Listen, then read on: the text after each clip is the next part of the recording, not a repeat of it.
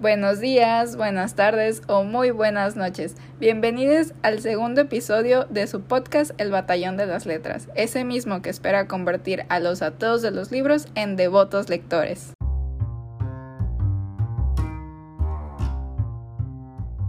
¿Qué tal? ¿Cómo se encuentran? Ojalá todo marche muy bien en sus vidas y también espero que hayan podido leer la recomendación de la semana pasada. Si no pudieron, no se preocupen, todavía tenemos mucho camino literario por recorrer. Y si pudieron y les gustó, felicidades porque hoy les tengo una sorpresa relacionada con ello. Puede que en estos momentos estén, ay, ¿cuál es la sorpresa? Bueno, aquí les viene la respuesta. La, la sorpresa es que hoy les voy a recomendar no solamente un libro, sino dos. Y el primero va a ser del mismo autor que la semana pasada, por si quieren seguir indagando en su trabajo y así. Si no les gustó, no se preocupen, la segunda recomendación va a ser de otro autor totalmente distinto. ¿Ok? bueno, ahora sí, sin más preámbulo, vamos a empezar con el tema de hoy, el cual es libros físicos o ebooks. Bueno, imagínense que se encuentran en medio de un campo y de un lado tienen a todos esos defensores de libros físicos, del otro está repleto de defensores de ebooks, de esas personas que les encanta estar leyendo en dispositivos móviles o de lecturas. ¿Ok? ¿Ya tienen esa imagen dibujada? Bien. Ahora vamos a intentar hacer esto.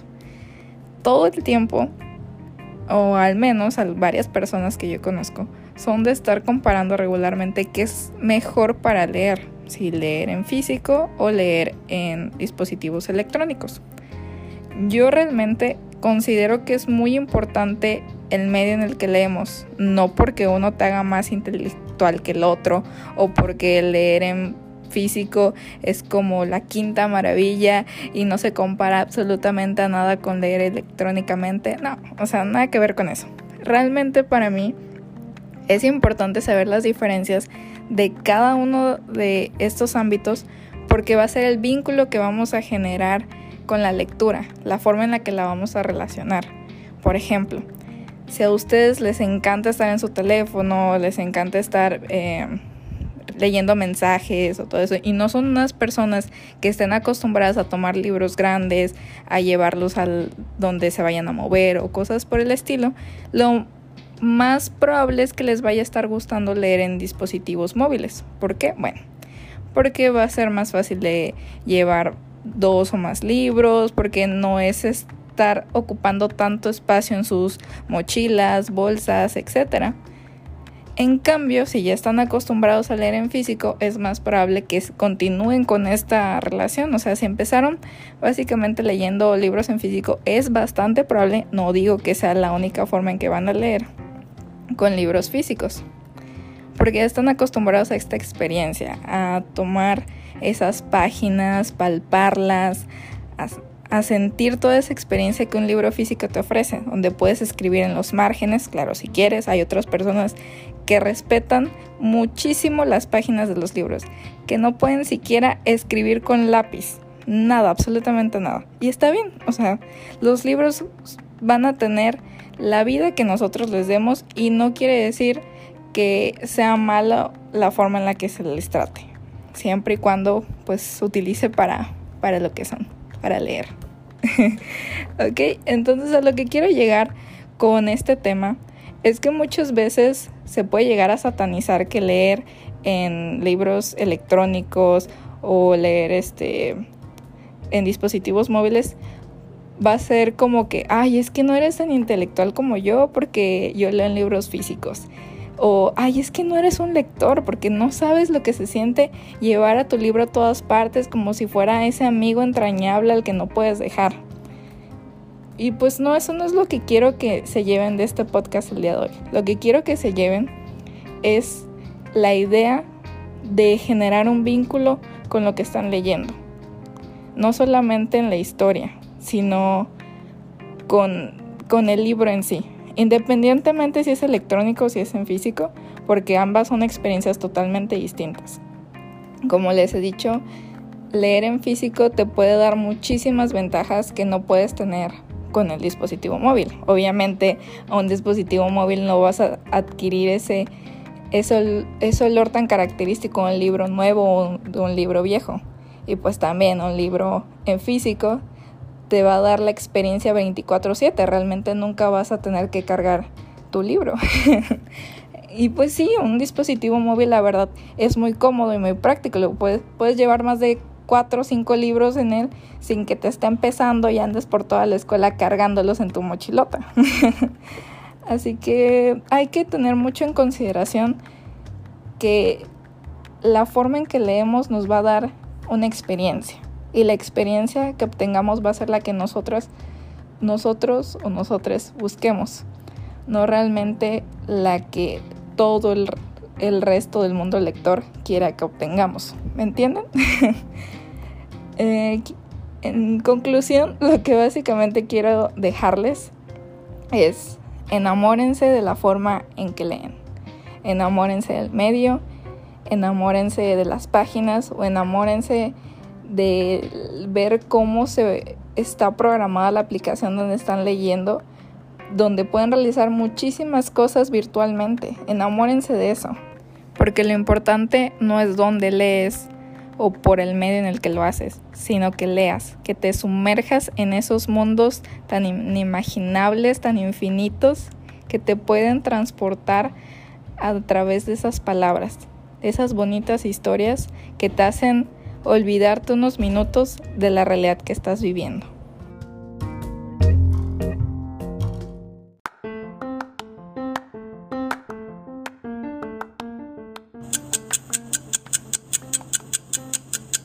Bueno, eso me recuerda a que es hora de su sorpresita. Hoy les vengo presentando en la zona de recomendaciones Cómplices de Benito Taibo. Julián ha luchado contra el aburrimiento de todas las maneras posibles. Desde que le diagnosticaron hepatitis, ha recreado en su cabeza conversaciones imaginarias entre ostras que no tienen nada que hacer. Ha buscado formas fantasiosas en todas las manchas de la pared. Ha lanzado mocos al aire, pero es feliz porque no tiene que ir a la escuela y por nada del mundo se acercará a los libros, no leerá, no escribirá reportes, no pensará en la tarea, por supuesto que no. Por su parte, Isa no se detendrá hasta encontrar a las heroínas de la literatura que le ayudan a demostrar que para celebrar sus 15 años no es necesario que haga dieta y se ponga un vestido que jamás volverá a usar. Además, en estas páginas también aparecen ágiles espadachines, monjes detectives, replicantes muy humanos y niños perdidos en islas desiertas que saben bien que leer es una forma de resistir. Los personajes que habitan esta novela son lectores o están en camino de serlo, lectores como tú, yo, ella, ellos, como nosotros, cómplices en la mayor y más grande de todas las aventuras. Y esta vez la aventura es leer. Este libro, como se pueden dar cuenta, Benito Taibo es uno de mis escritores favoritos. Ya es la segunda recomendación que les hago. Pero no es tanto porque lo admire muchísimo, cosa que sí es cierto, sino porque él siempre trata de estar motivando a sus tanto a sus lectores que continúen leyendo como a las nuevas generaciones que comiencen con este hábito y es básicamente mi inspiración para este podcast. Por eso es que lo quiero mucho y probablemente lo vaya a recomendar un poquito más. Si es que a ustedes les agrada, si no, no se preocupen, no hay ningún problema con ello. Pero en especial este libro es una referencia literaria a lo que quiero hacer, a lo que es este podcast. Y por eso es que hoy se los estoy recomendando. Además que está muy bonito, está muy bien escrito y tiene historias en él tan tan tiernas, tan bonitas, tan conmovedoras, que yo sé que a ustedes les va a encantar también. Ahora prosigamos con la segunda recomendación. El título es Memorias de un amigo imaginario, de Matthew Dix. Querido lector, la novela que tienes en tus manos es especial, como Max. La novela que tienes en tus manos es única, como Max. La novela que tienes en tus manos es valiente, como Max. Max tiene solamente ocho años y no es como los demás niños. Él vive para adentro y cuanto menos le molesten, mucho mejor. No le gustan los cambios, las sorpresas, los ruidos, que lo toquen ni que le hagan hablar por hablar. Si alguien le preguntara cuándo es feliz, seguro que diría que jugando con sus legos y planeando batallas entre ejércitos enemigos. Max no tiene amigos, porque nadie lo entiende y todos, hasta los profesores y sus propios padres, quieren que sea de otra manera. Solo me tiene a mí, que soy su amigo desde hace cinco años. Ahora sé que Max corre un gran peligro y solo yo lo puedo ayudar. El problema es que Max es el único que puede verme y oírme, tengo mucho miedo por él y sobre todo por mí. Los padres de Max dicen que soy un amigo imaginario. Espero que a estas alturas tengas claro que no soy imaginario. Este libro me gusta mucho porque apela como a ese sentido de nostalgia de nuestra infancia, ¿saben? De hasta cierta forma te puedes llegar a sentir identificado un poco con Max, no porque llegues a sentirte parecido a él, sino porque siento que en algún momento todos llegamos a tener un amigo imaginario y puede que esta historia nos llegue a parecer un poco familiar o tan solo nos parezca muy tierna, porque la verdad está escrita como si fuera para niños, como si fuera un cuento, pero en realidad es más que esto. la narración, a mi perspectiva, es una, una narración muy madura, como si fuera un adulto el que lo contara, ¿me entienden? no sé si me estoy dando a explicar con ello, pero es como una mezcla entre esos dos mundos y por eso es que me, ha gustado bastante haberlo leído y de hecho tengo unas frasecitas que remarqué y les voy a leer una. Todos los monstruos son malos, pero los monstruos que no se mueven ni hablan como monstruos son los peores de todos. Y sí, esa es la segunda recomendación de hoy. Bueno, antes de dejarlos ir, me gustaría darles un aviso parroquial.